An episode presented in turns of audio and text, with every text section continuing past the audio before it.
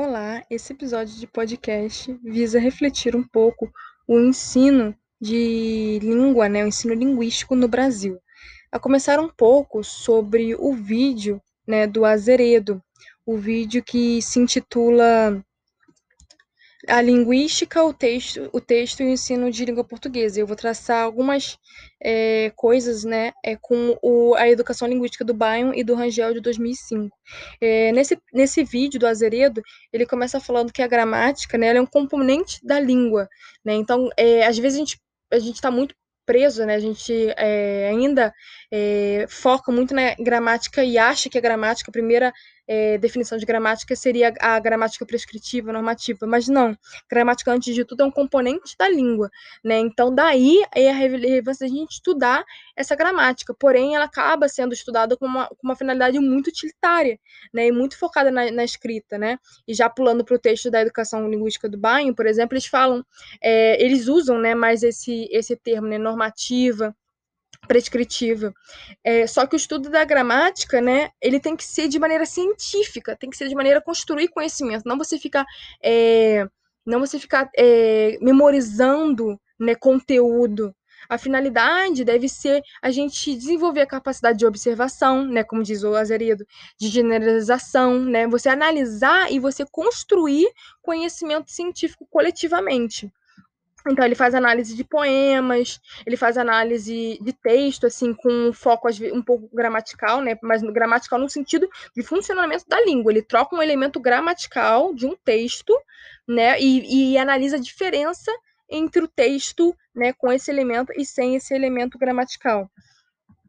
É, e aí ele termina, né, falando da importância, né, do texto, né, na, no, no, na educação, né, da língua, né, de ensino de língua, né, porque a gente é rodeado por texto, a gente o tempo todo produz texto, a gente é moldado por texto, a gente compreende texto, a gente analisa texto, e o sentido também está muito por volta disso, que ele não é dado, né, então o sentido é uma coisa que a gente tem que ir desvendando, né, que é o, exatamente o que ele faz durante o vídeo dele. Agora, é, como é que a gente. Por, por, que é importante fazer isso, né? É, às vezes a gente pensa assim, ah, o texto, às vezes as pessoas têm a solução de que às vezes você está analisando um texto ele não tem conteúdo. Muito pelo contrário, né? Quando você está analisando um texto, é lá que você consegue adquirir, desenvolver, ampliar o seu conhecimento sobre a sua língua. Né? É ali que você consegue desenvolver questões, em vez de você meramente memorizar, né? Ah, questões. É, e aí pensando também um pouco já do texto da, do Banho, né, que eles falam de educação linguística, é, eles também falam um pouco de imaginário linguístico, é, de normas de comportamento linguístico, né, que isso também tem que estar no ensino de língua, isso também tem que ser não só, é, por exemplo, você pensar, ah, qual é o imaginário linguístico? Você conheceu o imaginário linguístico, mas você problema, problematizar esse imaginário linguístico e esse comportamento nessas normas de comportamento linguísticos, né. Então, a gente tem que aprender sim as normas, né, e reproduzir quando a gente acha achar adequado, né? A gente tem que aprender isso como falante, de construir esse conhecimento, não é, goela, goela abaixo, sabe? Memorizar e falar assim, ah, toma, é isso aqui, essa é a norma. Não, calma aí, peraí. É, então, é, a gente tem que pensar é, parar um pouco e pensar como é que a gente quer construir essa educação linguística, o que, que falta nela, né? Pensar, olhar para os pontos dessa educação linguística. Então, por exemplo, quando a gente olha para a questão do letramento, que é uma questão muito nova, né?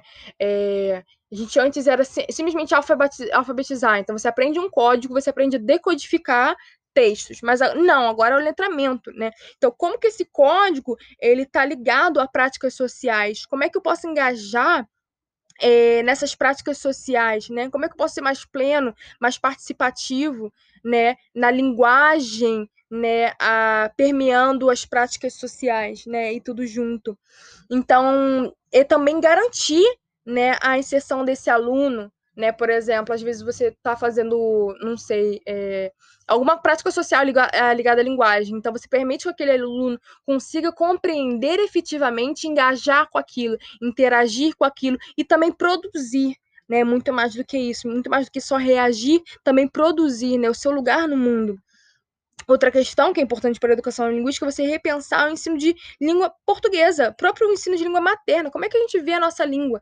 Né? A língua é só um instrumento ou a língua também é identidade? Né? Isso aí já está ligado, por exemplo, com o direito linguístico. Né? Então, é, quando a gente pensa, por exemplo, só variação, variação não é simplesmente dizer que é macaxeira ou é, ou é mandioca. Não, é muito mais do que isso, né? A gente tem que fazer é, o como, isso que também é importante. Por exemplo, a variação começou a entrar na sala de aula, mas como ela, ela, ela tem que entrar em sala de aula? Né? Não é simplesmente falar, ah, variação, pega aqui e, e memoriza isso. Não. É, por exemplo, você analisar profundamente os fenômenos de variação linguística, você questionar. Então, é, você realmente engajar com aquilo ali, não simplesmente você fazer a contemplação. Olha que bonitinho, no sul é isso, no sudeste é isso no nordeste é aquilo. Não, é você realmente fazer uma reflexão linguística, né, acerca da língua de uma maneira sistematizada, de uma maneira científica, você entender um funcionamento da língua, né? E eu acho que basicamente é isso, assim, para tentar resumir pelos cinco minutos que eu tenho, é um pouco isso, os textos e, e, e a gente, né, vou, e eu acho que esse é o meu ponto principal, é pensar não simplesmente no conteúdo e o que deve ser abordado, mas principalmente o como.